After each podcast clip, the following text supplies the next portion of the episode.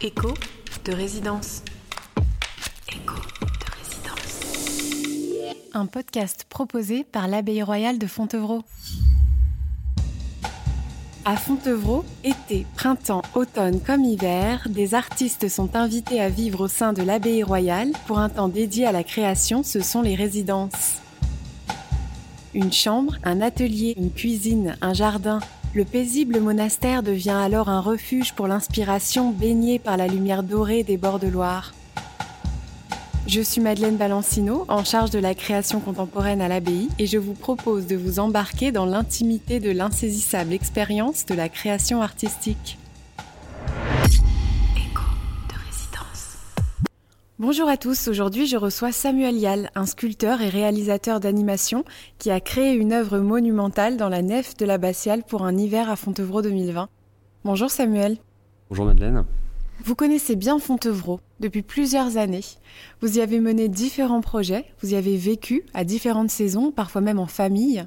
Vous connaissez bien ses murs et ses habitants. Qu'est-ce que ce lieu évoque pour vous? Bah, il m'évoque de, bons souvenirs, de bons projets euh, menés ici. Et euh, je me souviens toujours qu'en fait, Robert d'Arbrissel, qui avait fondé euh, Fontevraud, à sa mort, il avait décidé de, laisser son cœur à un endroit et, son corps à Fontevraud. Il, y a, un peu de ça, c'est-à-dire que Fontevraud, il y a un peu le corps, mais on cherche un peu le cœur. Alors, moi, j'ai un peu ma réponse personnelle sur le cœur de Fontevraud, que je trouve dans la nuit, en fait. Parce que la nuit, d'une certaine façon, le corps, dans, ce qu'il a de, perceptible, un peu retiré de, de, de, la vision. Il y a des clairs-obscurs. tout d'un coup, les choses s'épaississent et il y a, y, y a des mémoires qui peuvent s'infiltrer. Se, euh, et pour ça, il faut vraiment vivre le lieu. Il faut, faut, faut, y être euh, venu plusieurs fois. Il faut, euh, faut, faut, y avoir flâné, traîné. Euh, mais je crois que voilà, pour c'est la nuit. L'hiver dernier, pour l'abbaye, vous avez créé une œuvre sublime que le public peut traverser. L'œuvre est conçue comme une sorte d'initiation pour le visiteur qui passe des immenses cercles de porcelaine avant de se confronter à deux œuvres sculptées, un immense visage percé d'or et un lys en cire qui évoque la symbolique de la Vierge. Vous connaissiez la nef et ses dimensions avant le montage, mais comment crée-t-on un objet artistique pour des proportions aussi monumentales? Bon, je connaissais la nef, après c'est pas tout à fait pareil de, de se projeter dedans, hein. c'est un peu comme un médecin, il peut connaître son voisin, le jour où il doit l'opérer, c'est, pas tout à fait la même chose.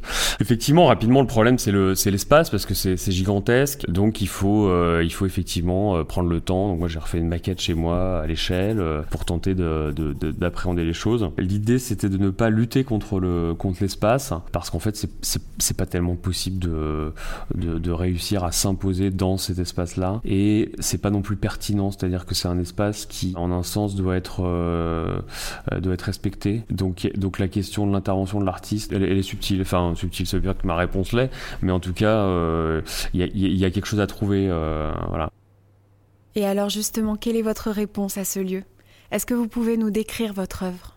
Alors moi je suis intervenu avec mes outils habituels, hein. j'ai pas j'ai pas complètement changé mon ma grammaire plastique pour euh, pour le projet, mais il y avait l'idée en tout cas de, de souligner euh, le, le, le parcours qu'effectue euh, la personne qui rentre dans la nef. En fait la, la, la lumière se diffracte, ça part d'un point et puis ça va un peu à l'infini. Et l'idée c'était de se dire que quand on rentre dans un dans un espace comme ça, comme la, la, nef qui est longue, on traverse, on va vers le cœur.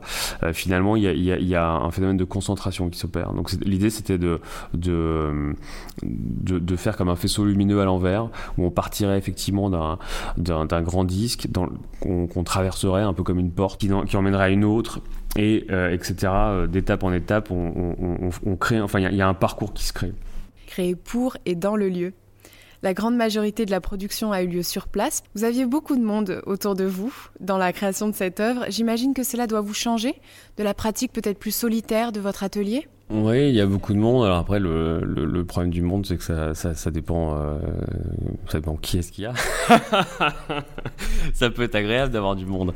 Euh, moi, ça me dérange pas d'avoir du monde. C'est toujours, euh, c'est toujours des moments riches qui changent effectivement euh, de la pure, du pur quotidien, euh, de la vie d'atelier. Après, bon, bah, le, la résidence ici m'a donné la possibilité aussi de, de faire appel à, à des bénévoles, hein, donc qui étaient, qui ont travaillé de manière très importante sur le, sur le projet et ça m'avait beaucoup touché en fait. Je regrette pas le choix dans le sens où le côté un peu moins géométrique, euh, il, est, il, est, il, est, ouais, il va être payant. Pas mal, hein, quand même. Je vais faire, je vais, je vais bosser sur le disque, le demi-disque ce soir. De toute façon, tu, tu, tu pourrais le tenter, Fab de... Ah oui, d'aller l'espacer là? Ouais. Ok. Tu veux le mettre? Des gens qui faisaient des kilomètres pour venir, qui étaient à l'heure, qui restaient toute la journée, qui, euh, qui faisaient des trucs qui n'étaient pas forcément hyper marrants, parce qu'on a fait beaucoup de nœuds. J'avais été très touché de ça et ça m'avait aussi euh, presque responsabilisé par rapport à l'attente qui était suscitée. Alors c'est pas une attente forcément de... Il n'y a pas plein de gens qui m'attendent, mais en tout cas, euh, savoir qu'il y avait quelques personnes qui étaient euh, aussi désireuses de partager euh, une aventure, c'était quelque chose qui était assez, euh, assez, assez touchant. Samuel vos sculptures en général ne sont jamais immobiles. Le mouvement en sculpture est un des grands thèmes qui a parcouru l'histoire de l'art. Du Bernin à Calder en passant par Boccioni, la question à résoudre était celle d'insuffler une sorte de vie dans un objet inanimé. Vous avez en quelque sorte résolu une partie de l'équation avec des œuvres en suspension comme à l'abbaye ou des sculptures qui se déplacent comme dans vos films d'animation. Comment est née cette attention que vous portez à l'animation de la sculpture? Moi, j'ai commencé à faire du, modelage, de la céramique, de l'argile euh, très tôt. J'étais euh, enfant. J'ai vraiment, j'ai commencé euh, la première étincelle, j'étais en troisième année de maternelle. Bon, je faisais des petits modelages, voilà. Bon, c'était pas.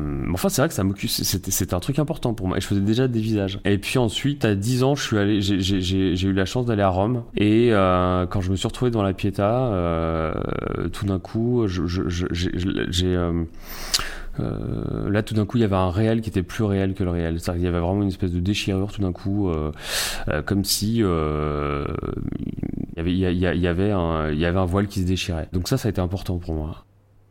Alors l'animation, c'était un de mes rêves. Hein. Je voulais vraiment, euh, j'en parlais à mon père, mais bon, euh, comme je, enfin c'était vraiment le, le, cadet de leur souci que je me mette en plus à faire ça. Et donc c'est un peu plus tard que j'ai euh, j'ai fait un premier euh, un premier essai en argile. Et là, ça en fait ça a explosé ma sculpture, enfin ma sculpture. Hein. Je sais pas s'il faut que je parle de ma sculpture à l'époque, mais enfin je faisais je faisais de la sculpture. Et tout d'un coup, euh, là c'est comme si je faisais 12 sculptures par seconde. C'est-à-dire que il y avait quelque chose que la sculpture disait qui était contredite par l'expérience de l'animation. Finalement, de manière très concentrée, cette idée euh, euh, qui est en quelque sorte un peu l'idée du souffle en fait, euh, qui est pas l'idée du mouvement tout à fait. C'est plus, c'est plus quelque chose qui est et qui justement peut ne pas bouger parce qu'en fait ça bouge tout le temps. Donc c'est comme une espèce de, de, de, de sentiment. Il y avait plusieurs choses qui m'intéressaient en sculpture, c'était de faire de la sculpture, une sculpture euh, floue, des sculptures flottantes, des sculptures qui seraient invisibles. Enfin, c'est des choses comme ça, et c'est ça qui m'a amené à la porcelaine en fait, parce que la porcelaine, euh, euh, alors c'est devenu à la mode, ce qui m'embête un peu, mais la porcelaine, c'est c'est euh, effectivement une matière comme ça qui se situe parfois au seuil d'une visibilité. Voilà, donc ces choses-là m'intéressent.